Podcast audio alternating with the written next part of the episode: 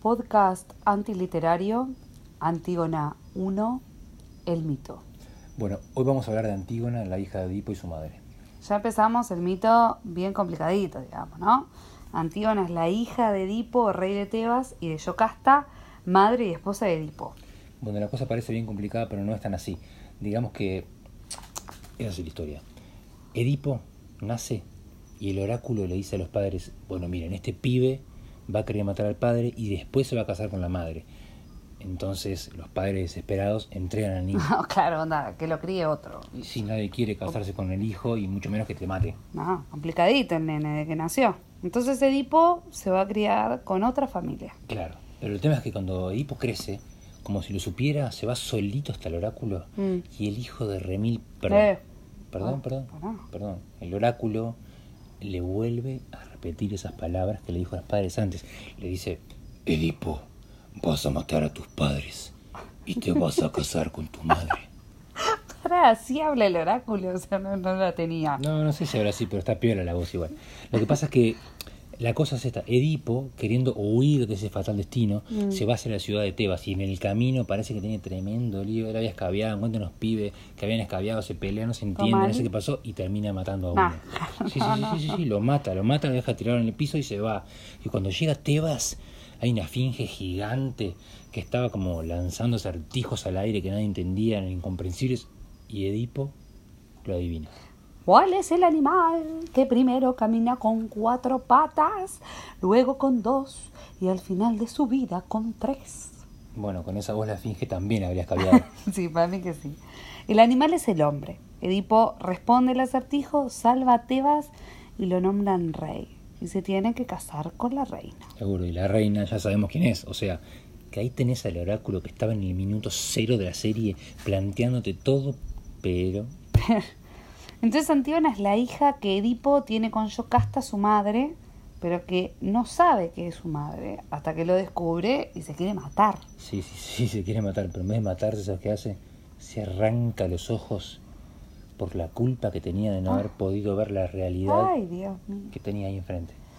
Ta, pero Antígona no es la única hija que tiene Edipo, no. Edipo No. tuvo tres hijos más. En total son cuatro. Antígona, Ismena, Polínices y Eteocles. Todos con su madre. Sí, bueno, pero la cosa es así. Vamos con los hermanitos que son los que tienen el nombre más fácil. Mm. Eteocles y Polínices dicen, ta, el viejo no está, vamos a hacer lo siguiente, tenemos que gobernar. Sí. Tengo una idea, le dice uno. Goberná vos un rato, yo me tengo que ir ahora, no puedo quedarme, pero cuando vuelva, gobierno yo. Ah. Alto plan parecía. O sea, al que no le pareció alto plan, después de haber estado un año en el trono, fue Eteocles que dijo, de acá yo no me voy, Mm. Se voy. que me saquen. Se sea. endulzó. Pero Polínices re caliente, se va con unos amigos matones que tenían Argos, arma tremendo ejército, bien guacho, Mm. y se le acerca a la ciudad y empiezan a pelear. Y le dice, bueno, hermanito, ¿vos querés guerra? Guerra vas a tener. Ah, y arde Troya. No, no, Troya bueno, no. claro, no. Claro. Troya no, arde Tebas. Te vas a ver.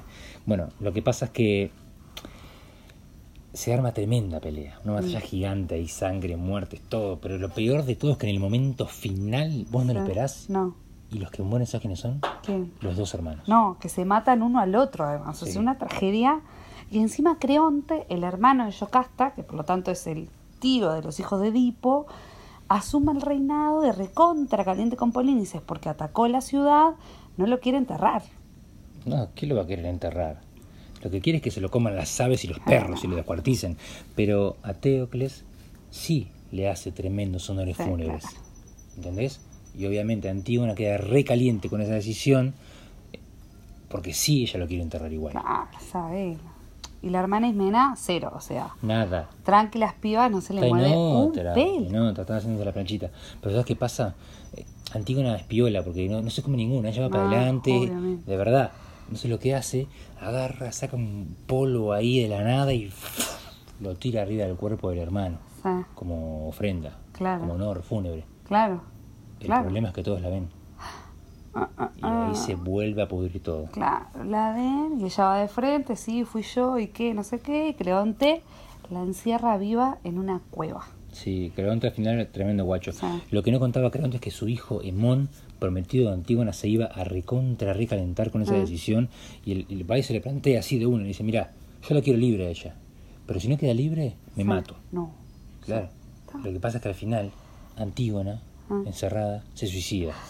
Hemón se entera y también se suicida. Ah. Y la esposa de Creonte, Eurídice, se entera Ah. de que Antígona y su hijo se suicidaron y también se suicida. Ah, no, Nico, pero qué bajón este Sí. mito. Y bueno, un poco duro. Sí, está. ¿Sabes qué? Traeme un cafecito doble y unos bizcochitos, porque la verdad tengo tremenda angustia oral. Y a Creonte ni te digo.